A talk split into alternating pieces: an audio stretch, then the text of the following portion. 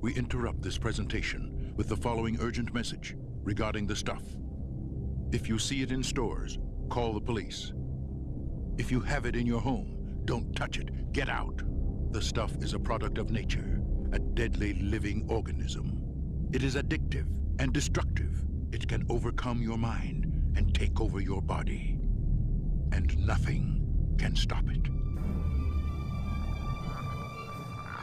Hoje vamos falar um bocado de um filme de 1985 chamado The Stuff. É um filme de Larry Cohen, que é um senhor que nos trouxe grandes pérolas como It's Alive ou The Ambulance, Black Caesar ou mesmo Q. E o Larry Cohen traz-nos este The Stuff, que é um filme de terror daqueles que nós gostamos, porque, como eu tenho vindo aqui a falar muitas vezes, é a materialização de um mal.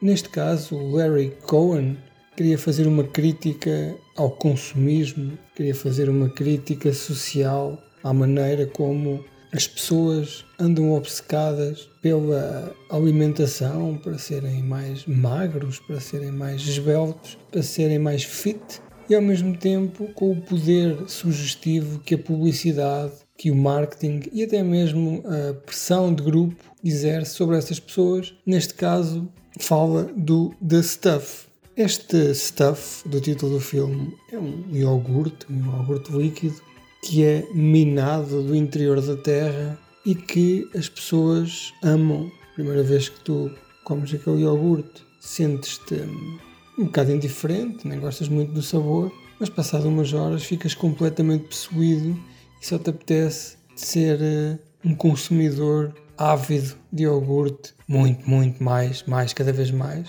E depois começas a fazer parte daquela mentalidade de grupo das pessoas que estão tomadas pelo iogurte, que são os stuffies. Este filme hum, não é propriamente um, um filme violento, um filme de gore, é um filme que uh, aposta muito na comédia e na sátira.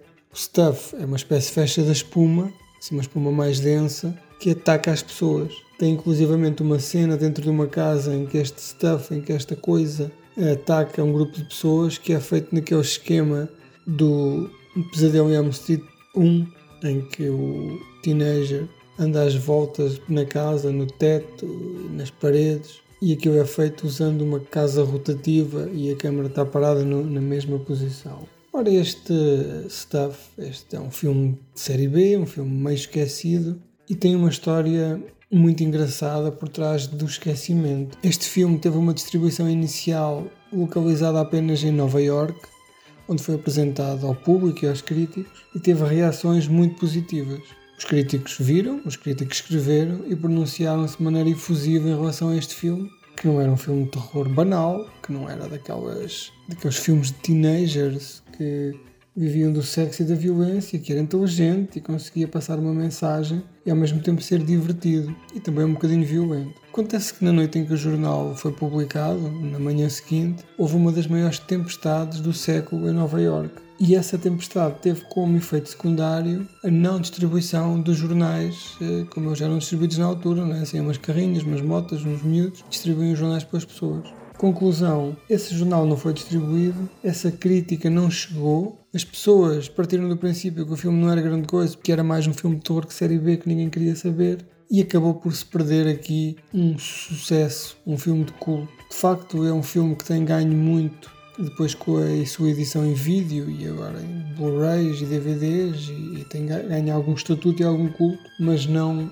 ganhou suficiente tração à altura em que saiu, que não permitiu ao seu realizador subir na escada da fama com projetos mais orelhudos. Se vocês procurarem filmografia deste homem, ele de facto tem aqui filmes todos eles fenomenais, mas pouco vistos. E de que é que trata este uh, The Stuff? Uma espuma branca começa a sair de dentro da terra, como se fosse petróleo, uma mina, e as pessoas começam a provar aquela espuma e acham que ela é fenomenal. Alguém pega nela, faz uma fábrica ao lado do sítio de onde ela sai e começa a vendê-la através de um esquema de marketing multinacional, uma espécie de McDonald's, Ben Jerry, Baskins and Robbins e depois a palavra é passada e as pessoas começam a ficar, como eu falei anteriormente, viciados e rapidamente uh, The Stuff toma conta do planeta. O filme tem muito, muitos interlúdios de publicidade ao estilo de Verhoeven, é uma publicidade cáustica e bastante irónica que era para ser inicialmente a estratégia de marketing deste filme. O realizador e o departamento de marketing acharam que estas publicidades que foram colocadas no filme poderiam ser usadas para o promover em vez de um trailer, em vez dos clipes mas o estúdio acobardou-se e não avançou. Porque se de facto se tivesse feito, teria sido o primeiro caso de marketing viral ao estilo daquilo que 20 anos mais tarde J.J. Abrams viria a fazer nas suas produções como Lost ou como Cloverfield. É uma pena, eh, é um filme que passou por baixo do radar, é um bom filme, tem piada, tem uma, uma crítica muito mordaz, é muito sexualizado, tal como tinha falado anteriormente, não é de gore e violência extrema, mas de facto mostra uma imagem da sociedade que ainda hoje pode ser usada para descrever montes de coisas na nossa realidade atual, que é uma obsessão total pelos bens materiais e um abandono da humanização. The stuff. You have been warned. Thank you.